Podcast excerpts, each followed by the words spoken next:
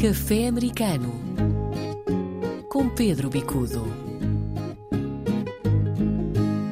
Viva Pedro, cá estamos nós para mais um café americano e hoje vamos falar de energia. Bom, diz que o café dá energia, não é? Muita energia, energia concentrada. Ó oh, João, de facto, há grandes mudanças, tanto nos Estados Unidos como no Canadá, em relação à produção de energia, ao próprio consumo da energia. E poderá perguntar-se, mas o que é que isso tem a ver com os portugueses? Bom, tem tudo a ver. Tem tudo a ver, quer a nível de posições de trabalho, quer a nível do próprio consumo. E, portanto, há aqui questões que merecem, de facto, ser analisadas nas diferentes componentes.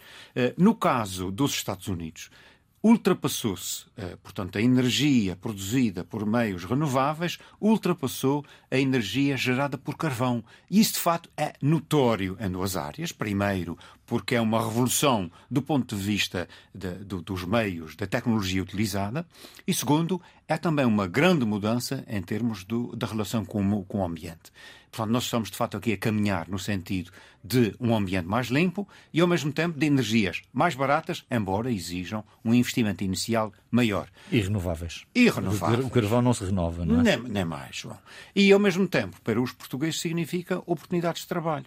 No caso, eh, sobretudo como vamos ver a seguir, no caso de New Bedford, Uh, no caso de Providence, no caso inclusivamente de áreas litorais de Connecticut, há aqui todo um recrudescer da atividade ligada, sobretudo, uh, às, às zonas portuárias, porque em função do desenvolvimento dos parques eólicos uh, no mar, toda esta, digamos, toda essa operação logística está a ser realizada em terra, nestes portos, de onde há grandes concentrações portuguesas e, claro, uhum. são oportunidades de trabalho extraordinárias. Falaste aí de diversos, diversos uh, sítios onde, de facto, há comunidades muito fortes, uh, New Bedford, uh, Providence. Providence também. Portanto, no caso de Rhode Island, Providence é o porto que está a concentrar toda esta operação logística e é interessante ver, oh João, são as pás das, das rotativas eólicas, são gigantescas, em alguns casos aproximando já quase que de 100 metros.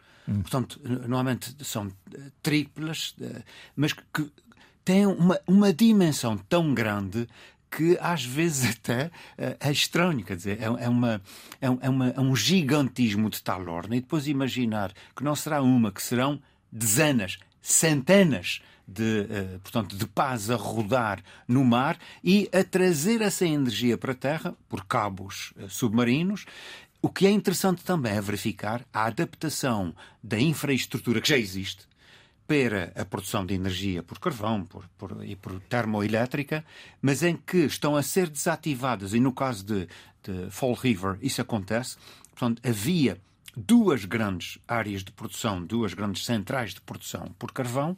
Uma já foi desativada há alguns anos, a outra foi desativada recentemente, mas a infraestrutura está sendo utilizada agora para ligar com a eólica eh, no mar portanto, para a produção de energia, energia, alternativa. Isso é curioso porque aqui na Europa se pensa muito que os Estados Unidos ainda estão muito reticentes em olhar para estas mudanças climáticas e algumas, alguns travões, digamos assim, à mudança. Estás a dar aqui uma visão um bocadinho diferente João, desse cenário há aqui questões de mercado que são essenciais. E, portanto, havendo um mercado de larga escala, há também a posição do próprio governo. Quer dizer, quando se emite legislação que limita a produção de carvão e quando se emite legislação que apoia o desenvolvimento das energias alternativas, logicamente que um dia vai haver resultados. Esses resultados estão a acontecer. Há uma grande reticência a, portanto, essas novas energias do ponto de vista da ecologia. Porquê? Porque a ecologia, infelizmente, foi transformada também num campo de política. E os conservadores normalmente estão mais posicionados pelas produções de energia tradicionais, enquanto que, eu diria, as áreas mais liberais, mais, eh, mais democratas, mais à esquerda, a favor das energias alternativas e da defesa do meio ambiente. Uhum. No Canadá, o que é que está a acontecer? O nuclear também entra ali um bocadinho no Canadá, não é? Exatamente. Havia, cá está outra vez, havia uma perspectiva quase que de antinuclear que agora se tem vindo a desvanecer.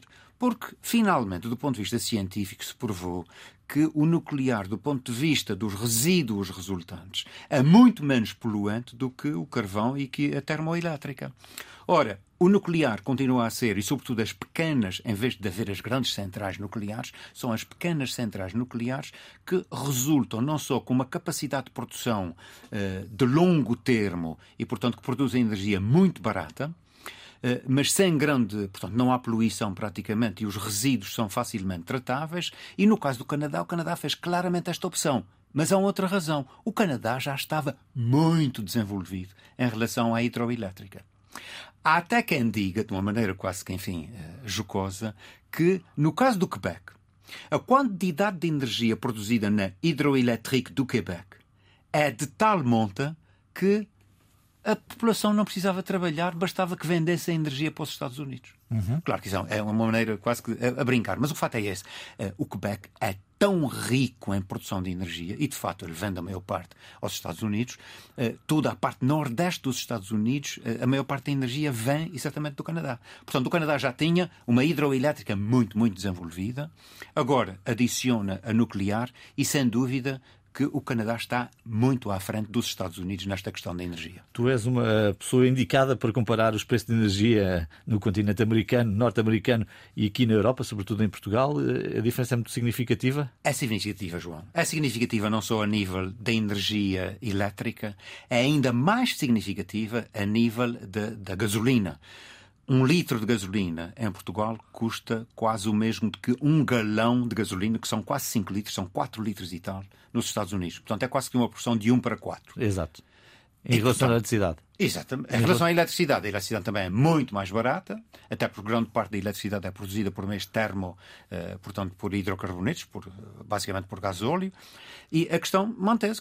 A energia eh, elétrica nos Estados Unidos eh, é um terço da energia em Portugal. Assim se faz este café americano, escreva-nos para caféamericano.rtp.pt ou ligue-nos para o WhatsApp 351 911 10 10 26 351 911 10 10 26. Pedro Bicudo, um abraço. Até à próxima, é sempre um prazer. Adeus. Café Americano com Pedro Bicudo.